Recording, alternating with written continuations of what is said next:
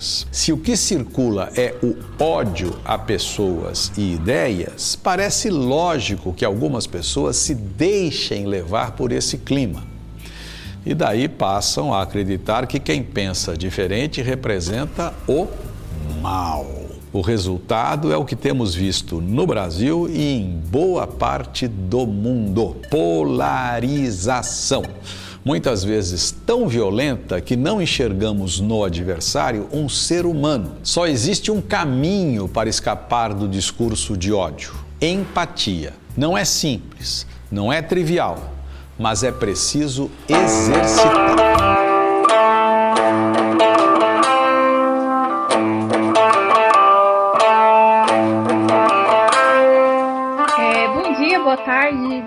Noite. Quero agradecer vocês que estão ouvindo a gente. É, no episódio de hoje, eu estou com a minha xará, Thaís. Por favor, se apresente, o que, que você faz para se divertir, com que você trabalha e fica à vontade. Oi, povo! Meu nome é Thaís, eu sou professora de língua portuguesa, sou daqui de Belo Horizonte, Minas Gerais, mineirinha, uai. É, o que eu faço para me divertir? Então, eu sou mãe, eu não sei se isso é muito divertido. Mas atualmente é isso. Sou louca por livros e séries. Eu sou a louca das séries. E é isso aí, né? Tô na internet, produtora de conteúdo também no Instagram. Tem um canal pequenininho no YouTube pra gente discutir e falar um pouquinho sobre a nossa linguagem, a nossa língua. E estamos aí. Certo. Hoje é dia de pão de queijo e cafezinho. Pão de queijo e cafezinho, uai, tem que ser.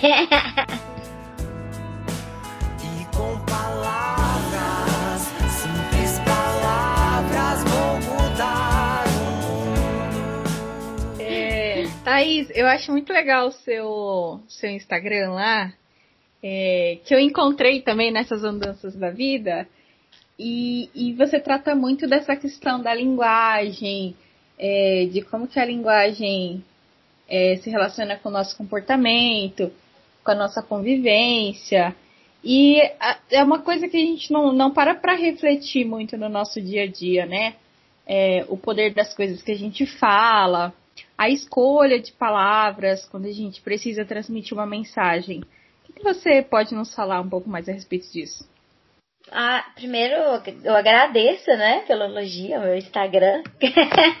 mas, mas é isso, né? O meu objetivo ali com a página é fazer com que as pessoas reflitam sobre a linguagem, porque, na verdade, Thaís, é, a linguagem ela é o modo como a gente se expressa né? É, não, não só palavras, mas desenhos, né? Imagem, tudo mais.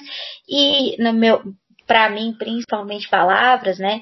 Então, ela é a forma como a gente se expressa. Então, se a gente é preconceituoso, a gente passa isso por meio de palavras.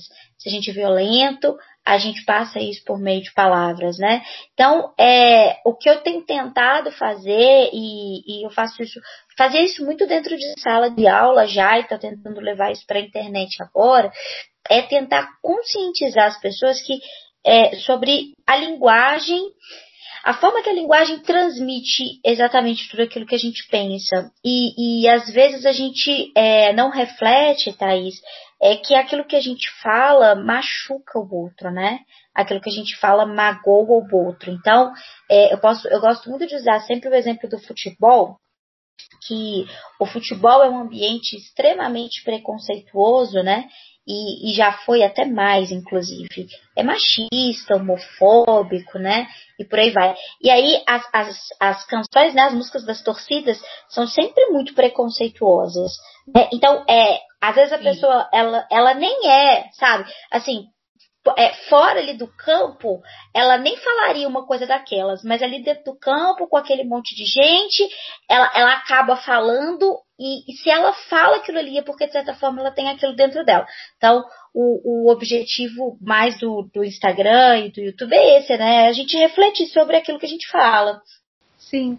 É, é, levando em conta isso que você falou nesse exemplo da, das, das canções das torcidas, você acha que, de alguma forma, esses preconceitos, eles estão dentro da pessoa e eles se manifestam através da linguagem? ou as pessoas recebem essa mensagem através da linguagem e, de certa forma, é, adotam para elas esse, esse tipo de pensamento e esse tipo de comportamento? Ah, eu acho que são as duas coisas, né? As duas coisas. É, se a gente pensar, por exemplo, é, na homofobia, né, LGBTfobia, assim, na nossa sociedade, a gente vive numa sociedade LGBTfóbica, né? Bastante. Se a gente pensar no machismo, a gente vive numa sociedade machista. Então, é, a, a gente cresce já com comportamentos em volta de nós machistas. Vou dar o exemplo do machismo, tá? Porque aí eu tô mais no, meu lugar de fala, na minha zona de conforto. Então, a gente cresce com comportamentos machistas, né? E aí, é, a gente vai pro, pro campo, por exemplo, e a gente expressa o machismo que está dentro da gente. Né? A torcida expressa o machismo que está ali já na sociedade. E o contrário também, porque se a gente pensar que a gente também é influenciado pela linguagem e pelas atitudes, então é uma via de mão dupla, né? A gente recebe e a gente influencia o outro. Então, é, a gente recebe o machismo, mas a gente também é machista nesse sentido, né? Pensando, pensando nisso. Eu não sei se, se deu para entender, assim, mas eu acho que é isso. Eu acho que as duas coisas acontecem. É, tem uma frase até que eu postei no, no meu Insta um dia desses, do George Orwell, não, não sei falar nome estrangeiro. Se a linguagem, é, desculpa, se o pensamento corrompe a linguagem, a linguagem também pode corromper o pensamento. Eu acho que é mais ou menos isso que, que você estava falando, né? É, são as duas coisas, né? E aí, é, o, o que eu tento trazer muito para a sala de aula e agora para a internet é, é isso, para a gente tomar cuidado com aquilo que a gente fala, porque aquilo que a gente fala reverbera preconceito. Então, é, quando a gente tem determinadas frases do tipo, é, vou usar para as mulheres, tá? Ah, se, se foi estuprada é porque não estava rezando, né? Ou então, ah, por que tem que sair com uma roupa tão curta? É, a gente acaba é, usando essas frases que já circulam na sociedade para reforçar preconceitos. Então a gente vai passando para frente e a gente vai reforçando aquilo que na verdade deveria ser desconstruído.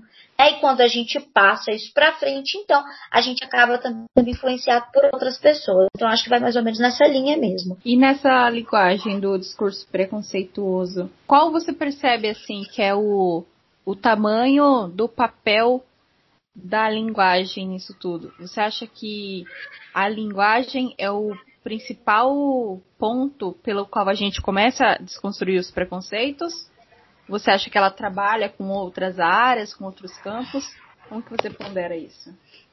Cara, é, é, eu acho, acho isso muito doido, na verdade. Porque eu sempre falo assim: a gente deixar de usar determinadas palavras não vai fazer com que a gente deixe de ser preconceituoso.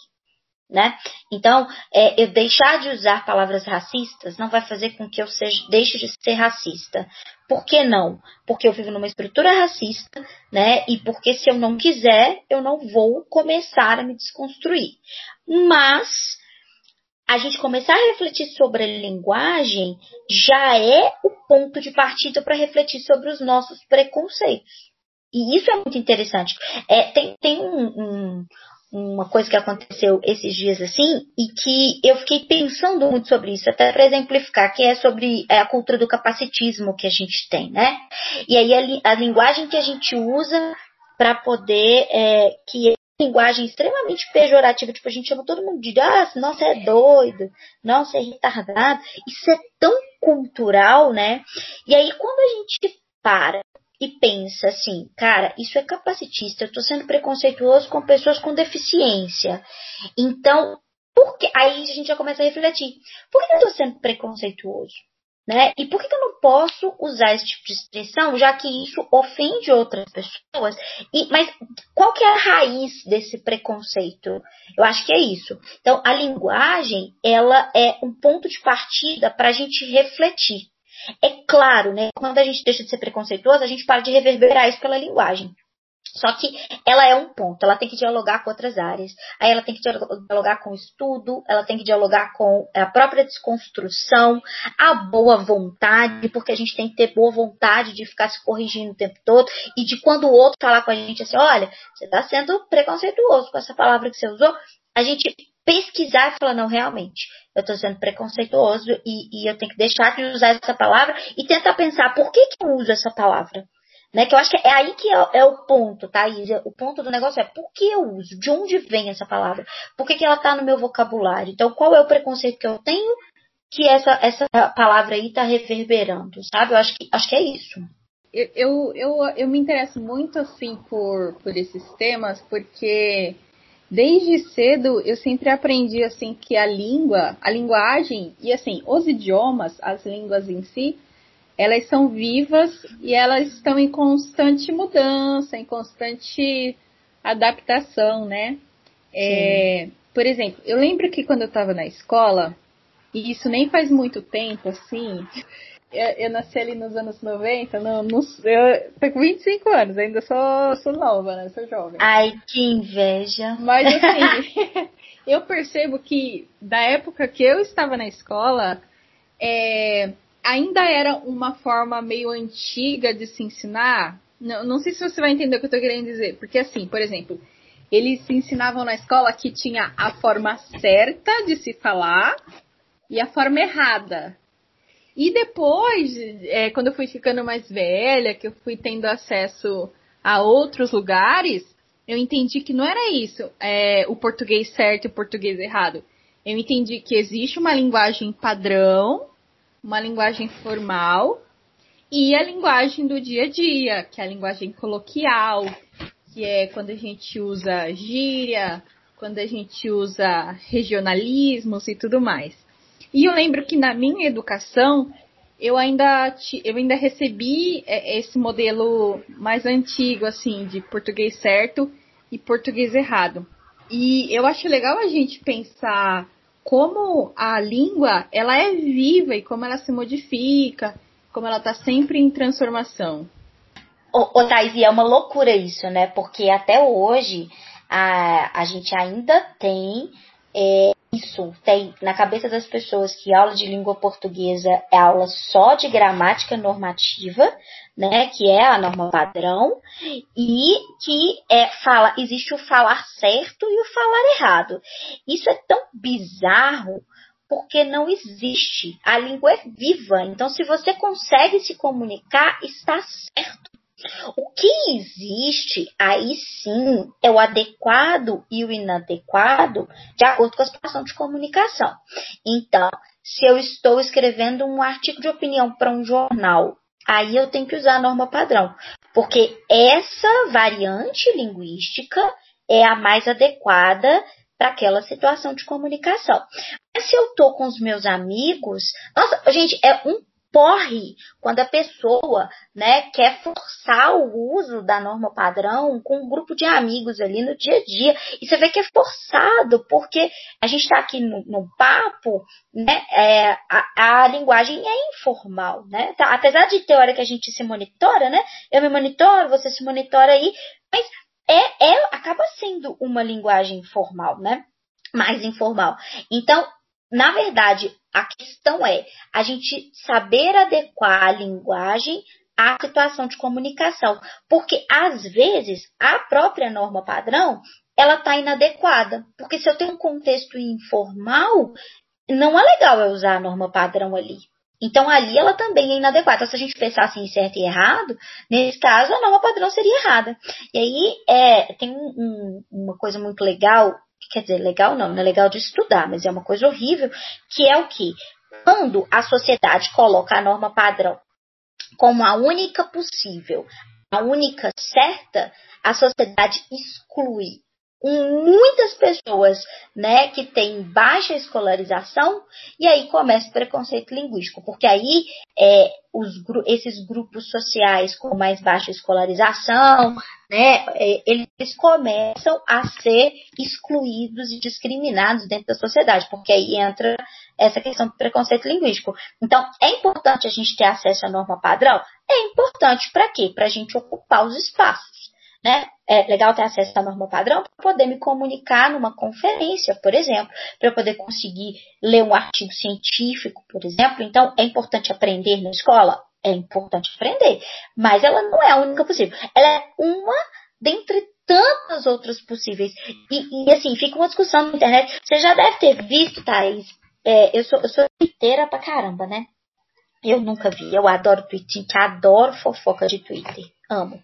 E aí eu fico vendo a galera no Twitter, às vezes quer descredibilizar a pessoa, né? É porque a pessoa é, escreveu alguma coisa que não estava ali de acordo com a ortografia padrão, né? Ou então botou um, um tá com um H no final ao invés do acento, né? Que é bem a linguagem de internet.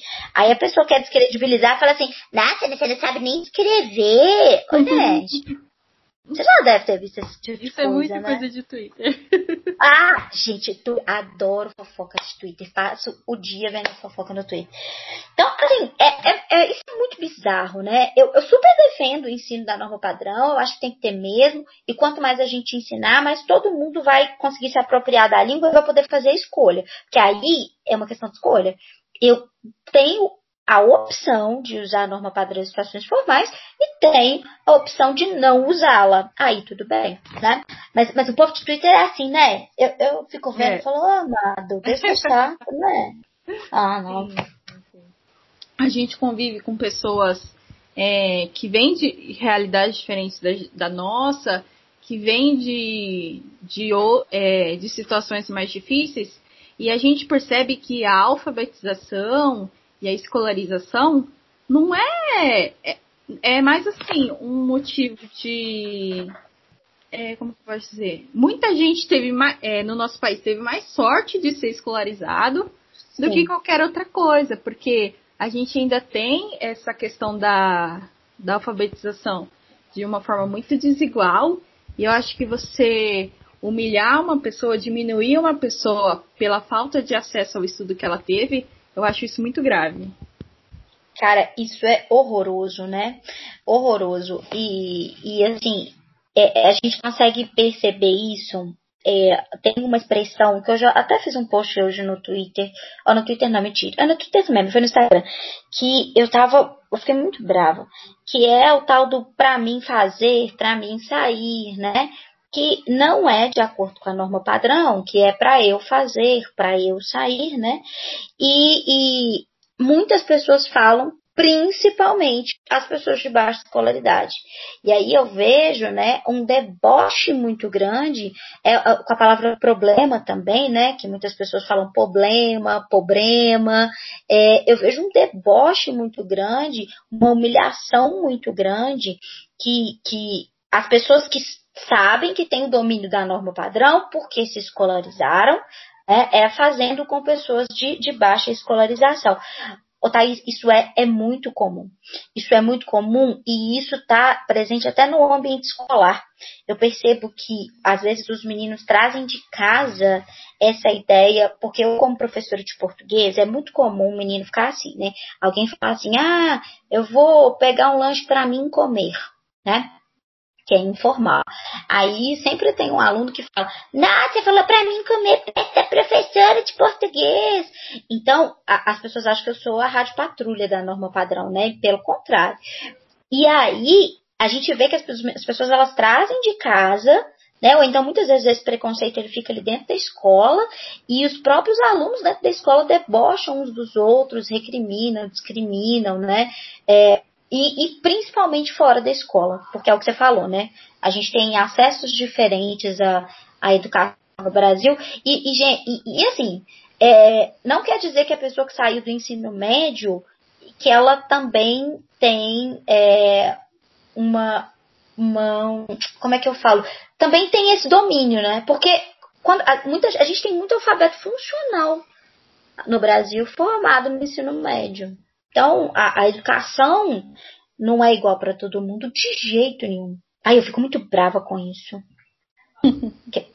eu fico brava. Quer que é um trem que me deixa brava? Quando o povo fala que pra mim fazer, pra mim sair. Ai, é coisa de índio. Ai, que raiva que isso me dá. Nossa, porque não, não, não, não tem nada a ver. Porque, primeiro, que o indígena né, que, que foi alfabetizado em língua portuguesa, ele sabe usar a língua portuguesa e, e, e ele sabe usar a norma padrão também. E segundo, que é, é, é, é você diminuir o outro por causa da, da informalidade, né? Eu fico muito brava. Eu acho que, que é uma mistura, assim, de ignorância com falta de empatia, porque eu acho que basta você se colocar no lugar do outro, sabe? E pensar, cara, mas tipo, será que se fosse comigo, eu como que eu ia me sentir, sabe? Será que eu ia ficar bem? Porque a gente sabe que não é uma crítica construtiva. A pessoa não está se propondo a ensinar o outro, ou ajudar o uhum. outro. É tipo o deboche pelo deboche mesmo. E e aquela velha história de, de se colocar como superior, inferiorizando o outro, né?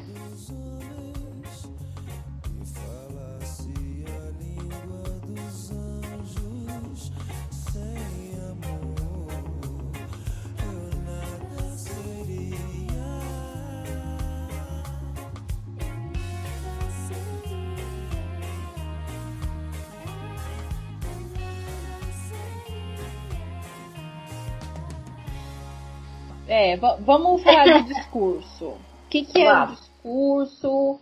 Como que ele se constrói? Como que ele se manifesta? Diz Ai, muito legal isso, porque às vezes a gente fala em discurso, a pessoa já pensa em discurso discurso político, né? Que a pessoa vai subir no palanque e vai fazer um discurso. Gente, não é isso não.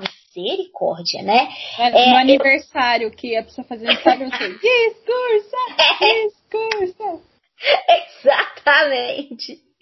O, o, discurso, na verdade, ele é composto por várias falas ligadas a uma mesma temática. Então, por exemplo, eu tenho o discurso político, eu tenho o discurso machista, eu tenho o discurso midiático, e, e aí essas falas elas têm determinadas características, né?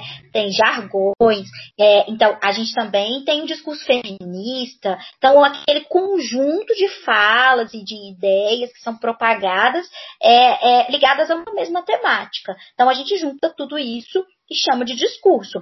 E aí, para o discurso se construir, né, ele precisa dos interlocutores. Então, eu preciso de alguém que fala e alguém que recebe. É, você pode falar sozinho, mas aí você vai ser a pessoa que fala e a pessoa que recebe, né? Então, o discurso ele precisa de alguém que fale e alguém que receba. E aí, é aí que está é uma questão interessante, que é o papel dessas pessoas, né? De quem está falando e de quem está ouvindo. É, porque uma coisa, tá aí, sou eu falar lá no meu Instagram para um número de pessoas. Outra coisa é eu pegar, por exemplo, é, um político eleito e esse político falar para milhões de pessoas a mesma coisa que eu falei. Gera um impacto diferente. Né? Então, tem um exemplo é, interessante que é o exemplo do Robinho, né? O, o Robinho, um jogador de futebol que foi condenado em primeira instância por estupro na Itália. O Robinho, é, ele falou, estava lá, né, fazendo, dando a entrevista dele, se defendendo, aí ele falou assim, ah, que infelizmente existe o feminismo. Isso é um discurso machista, né? Essa frase está dentro do discurso machista. Só que a gente tem que pegar e ver quem está falando isso, né? É, é, é um cara que foi condenado em primeira instância estupro e ele está tentando se defender de áudios que provavam esse estupro e tal. Então, eu vou dar importância a isso? Isso aí tem credibilidade? Ele fala, ah, infelizmente, o feminismo vai ter credibilidade para mim, sabe? Outra coisa é essa mesma fala saindo, por exemplo, da minha boca. Uma feminista, né? Ela fala assim, ah, infelizmente existe o feminismo. Aí ela toma outra conotação. Então, é, é isso, assim, o discurso, ele, ele é um conjunto de falas relacionadas a uma mesma temática, né, e ele se constrói principalmente em cima dos interlocutores, de quem fala, e obviamente, né, com a linguagem, a formalidade, a informalidade e por aí vai.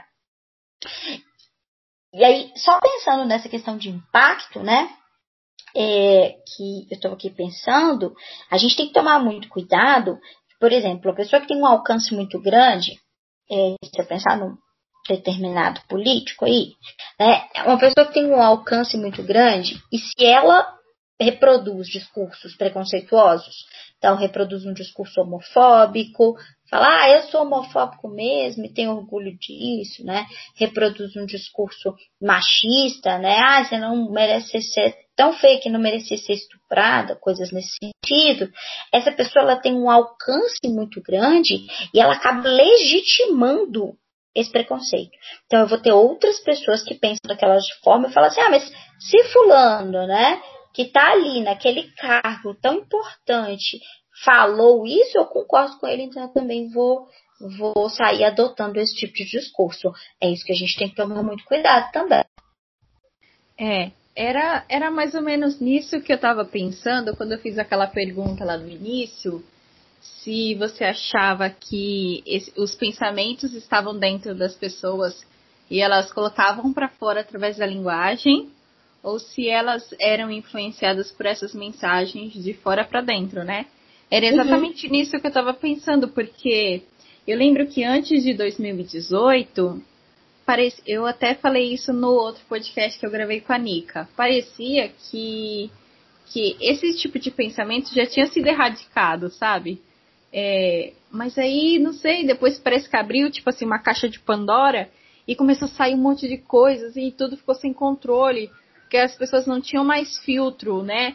Tudo virou uma questão de, da minha opinião, tudo virou uma questão de liberdade de expressão, e de repente as pessoas começaram a falar coisas absurdas, tipo defender tortura, é, dizer que bandido bom era bandido morto. E todas essas outras coisas, assim. E isso me deixa muito doida, assim. Eu fico pensando, cara, é, quem, quem que veio primeiro, o ovo ou a galinha, sabe? Será que as pessoas estavam escondendo esses pensamentos e veio alguém que legitimou elas e elas puderam então revelar quem elas eram, sabe? Eu fico me perguntando o que, que aconteceu. Eu acho que é isso. Eu voto nessa opção. Eu acho que as pessoas estavam só escondendo. Porque antes de 2018, a pessoa tinha, por exemplo, vergonha de falar que era racista.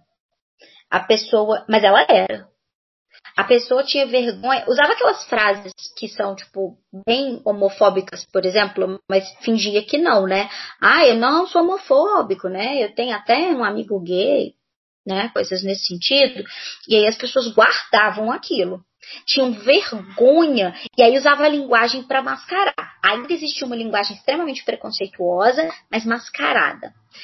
E aí, quando vem um grupo, né, representado aí pelo presidente da República hoje, e esse grupo, com, com esse cara com tamanho alcance, ele fala: ah, vamos acabar com isso aí. É tudo mimimi. Tem que acabar com isso. Porque isso aí é, é uma, um, um, uma imposição desse grupo. Eles são minoria e tal. E aí calou a maioria que eu penso, maioria das pessoas, né, né, maioria de quantidade, tá?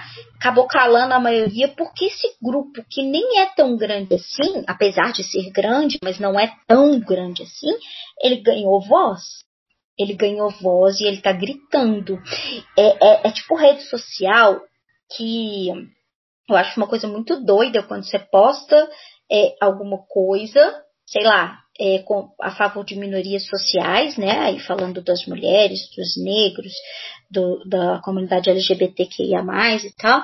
E aí você posta alguma coisa a favor, e aí vem um monte de gente e vai te, te batendo, entre aspas, né, com as palavras, e você desiste de falar aquilo.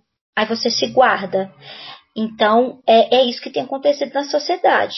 A, a gente não tá mais calado, né? Mas 2018 deu um susto deu um susto, porque essas pessoas, eu brinco, você foi muito educada, né? Muito parabéns para você, falando que foi caixa de Pandora, para mim foi do esgoto mesmo. Sério, porque a gente de onde. E, e, a gente começou a perceber pessoas que, que do nosso lado, que estavam concordando com esse discurso e que continuam concordando. Que continuam, né? Mimimi, é coisa de lacrador, né? Ou lacradora.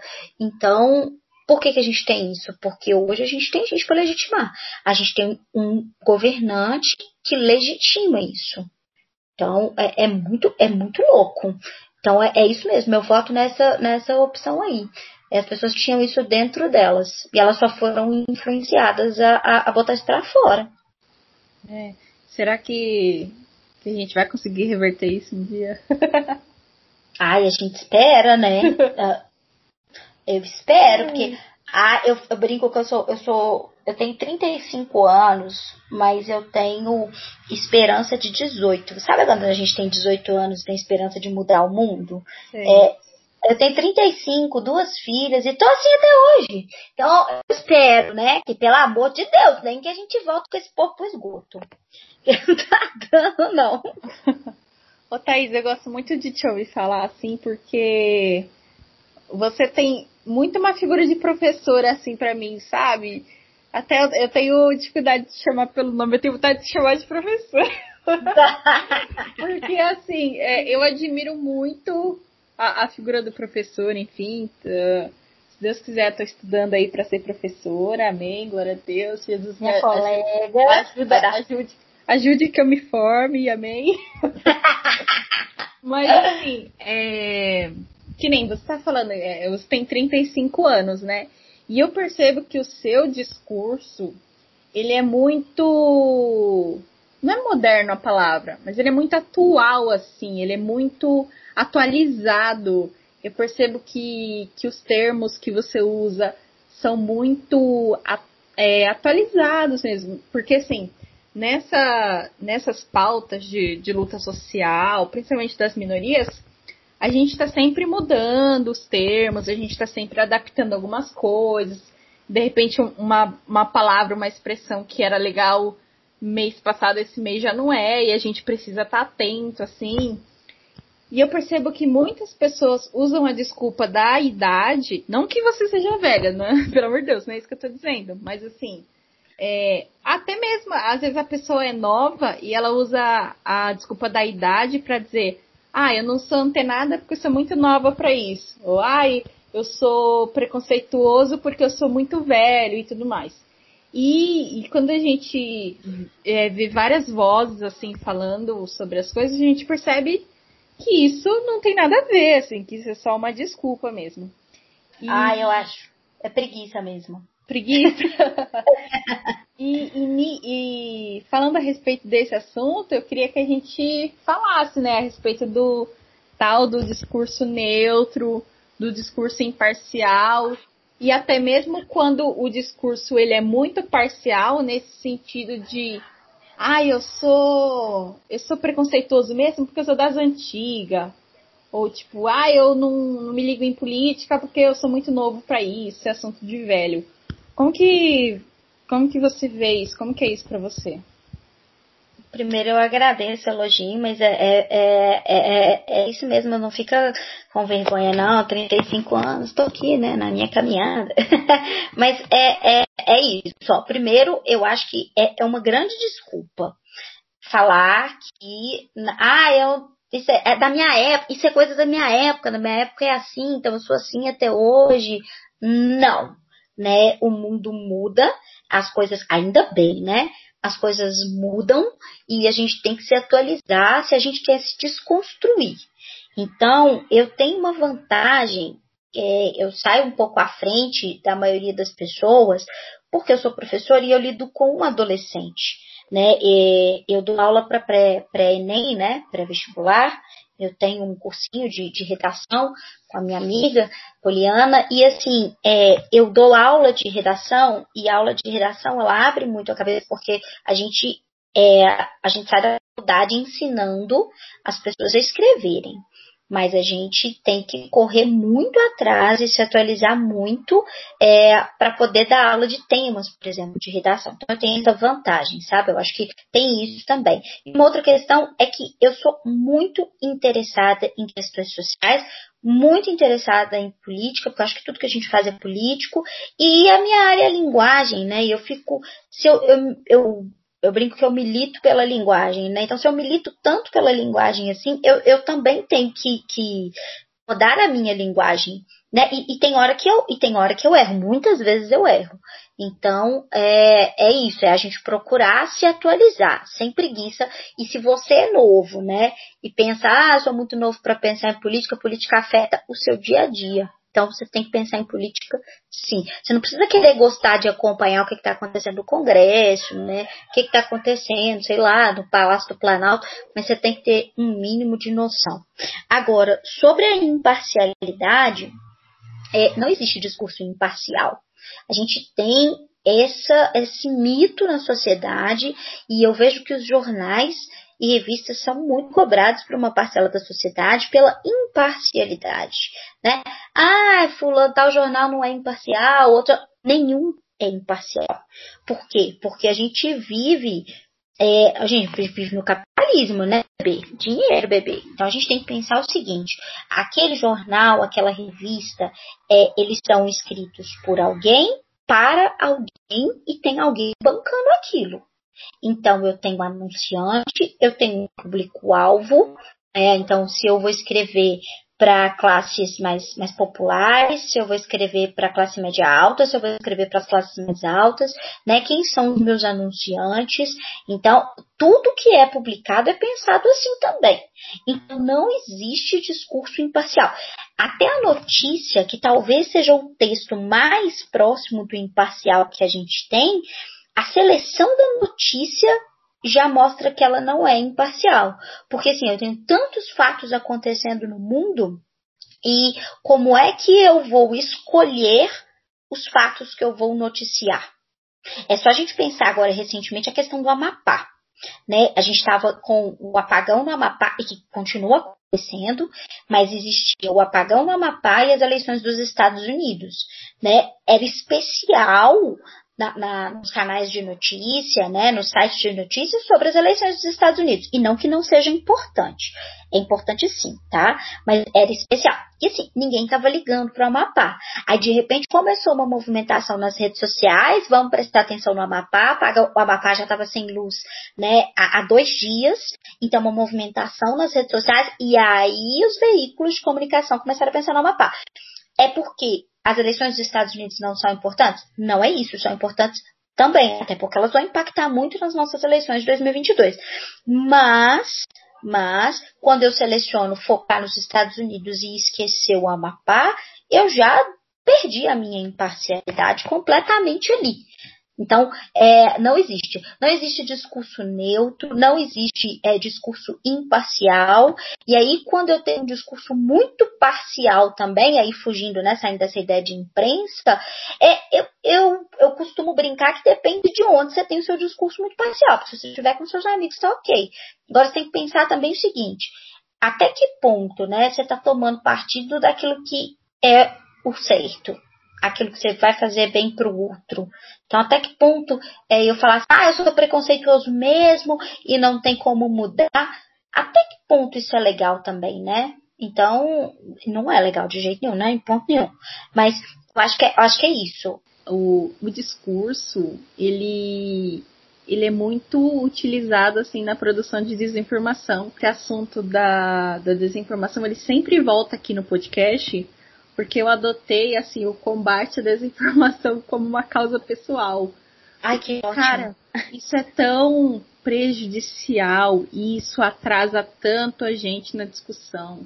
Tipo, coisa que já era pra gente estar tá lá na frente, a gente voltou a discutir se a vacina ela é feita pelo governo pra matar as pessoas. A gente voltou a discutir se a Terra é plana. E Nossa. isso é muito, isso é muito atrasado, assim. Nossa, a desinformação ela é uma arma para determinados discursos políticos, né? Porque você. Hoje a gente vive, Thaís, uma, uma guerra de narrativas. Ganha quem tem uma narrativa mais bem construída. É, a gente parou, a gente, que eu falo, né, sociedade de modo geral, parou de dar ouvido a especialistas, parou de dar ouvido à ciência, e aí a gente vive guerras de, de narrativas, assim. Quem tem uma narrativa mais bem construída ganha. Só que eu acho que tem uma outra questão aí dentro dessa questão da desinformação. Aí a gente volta naquela ideia, né, daquilo que a gente tem dentro da gente. Às vezes eu quero uma, um discurso só para confirmar aquilo que eu penso. E que não é verdade. Então, a gente gosta muito de teoria da conspiração. Cara, teoria da conspiração é muito legal, né? Você ficar pensando, nossa, que doido Eu acho gente... que o Michael Jackson não morreu. Aí, tá vendo? Michael Jackson não morreu, o homem não foi à lua, sabe? A gente adora teoria da conspiração. é muito legal. A gente fica assistindo aquele Código da Vinci. Você assistiu? Cara, eu gosto demais daquele filme. Eu não vi ainda assista, porque é pura teoria da conspiração. Então, a gente adora isso, né? E aí, quando a gente começa a ver discursos do tipo, porque a China quer matar as pessoas por meio da vacina, a gente fala, cara, eu sabia que eu não estava não tava errado, né? E, e, existem até alguns estudos sobre isso, tá? De que de fato o ser humano ele gosta de teoria da conspiração. E a gente gosta de teoria da conspiração e a gente gosta de que alguém confirme aquilo que a gente pensa. Então, exemplo, eu não concordo com esse governo. Ah, quer ver? Vou, vou, lá vou eu polemizar, né? Ô, oh, meu pai amado. É, ai, o PT destruiu a minha vida, né? Tem essa frase. O PT destruiu a minha vida. Então, eu acho, eu, Thaís, classe média, acho que o PT destruiu a minha vida. Porque que absurdo, agora pobre andando de avião, que absurdo pobre comprando carro. Aí vem alguém e me diz que é isso mesmo, que é tudo fruto de um marxismo cultural, né? E que esse governo é o governo mais corrupto da Terra. E pelo amor de Deus, eu nem tô colocando em discussão se é corrupto ou não, tá? Mas é só para como um exemplo, que é o governo mais corrupto da Terra. Aí eu falo, eu já sabia. Tá vendo? Eu sabia que era assim, por quê? Porque tá me incomodando. Então eu pego esse discurso da desinformação e concordo com ele só por isso. Porque é, eu quero alguém que fale aquilo que eu quero escutar. Então, eu quero alguém. Eu não consegui entrar na federal, por exemplo, né? Ah, eu não consegui entrar numa federal. É, então, eu vou concordar quando as pessoas falam que as universidades federais elas formam zumbis e comunistas. Porque Maconheiro. é maconheiro tem plantação de maconha lá na federal. E, e, e, é isso, né? Por quê? Porque eu não consegui entrar. Então Até hoje eu, eu não achei essa plantação. pois é. Aqui não é FMG também não tem não, viu? Tô preocupada. Acho que estudei na universidade errada, não tem ali, ué. É, ou é para um grupo seleto de alunos e eu não fui inclusa. pode ser, pode ser. Então, Teoria da conspiração. Super. Então acho que é isso, né? A gente gosta de gente que confirma, confirma o que a gente está pensando. Agora, terra plana, não sei, sinceramente. Se a pessoa tá pensando que a Terra é plana, eu desisto. Eu desisto da, da humanidade mesmo.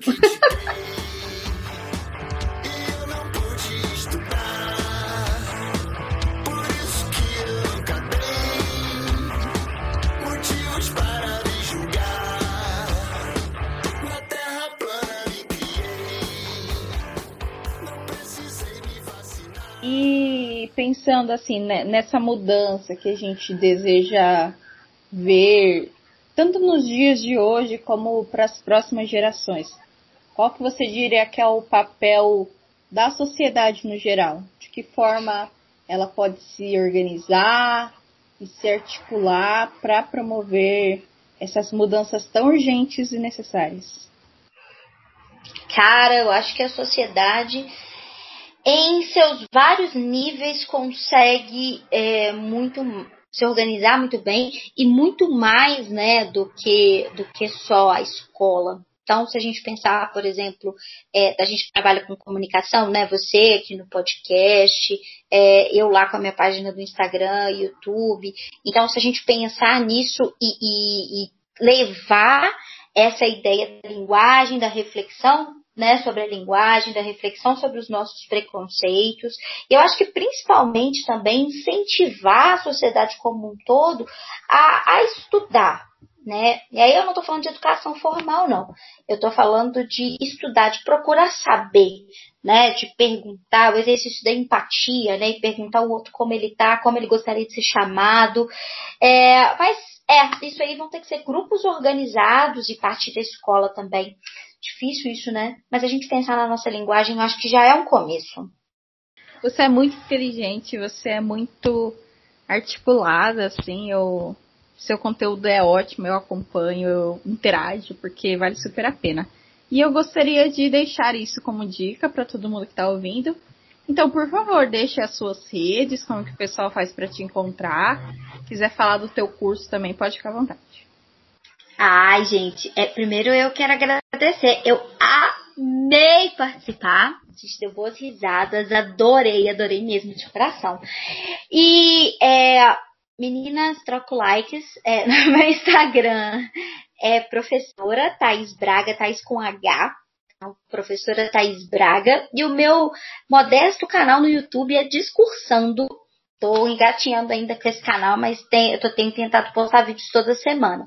E é, o meu curso, eu dou curso de redação para o Enem, como eu disse, né? Eu preparo os alunos para o Enem. Então, no meu Instagram mesmo, você vai conseguir encontrar minhas 200 milhões de propagandas do meu curso. É, corre lá, que, que tá legal. Show. Muito obrigada. É, as portas estão sempre abertas quando quiser voltar. Quando acontecer alguma coisa, se você quiser chamar um plantão da Globo aqui, a gente grava alguma coisa. Eu acho muito legal que os seus posts eles são sempre antenados assim, com algum caso que repercute na mídia, você vai lá, faz uma análise. Cara, eu simplesmente adoro teu conteúdo. E, e tive muita sorte em, em, encontrar contigo nesse mundão aí da internet. Ah, obrigada, obrigada. Obrigada. Eu que agradeço e, e, e eu amei, amei mesmo, de verdade. De verdade. Beleza. Vamos dar um tchauzinho então junto no três? Vamos. Bora. Um, dois, três. Tchau! Tchau!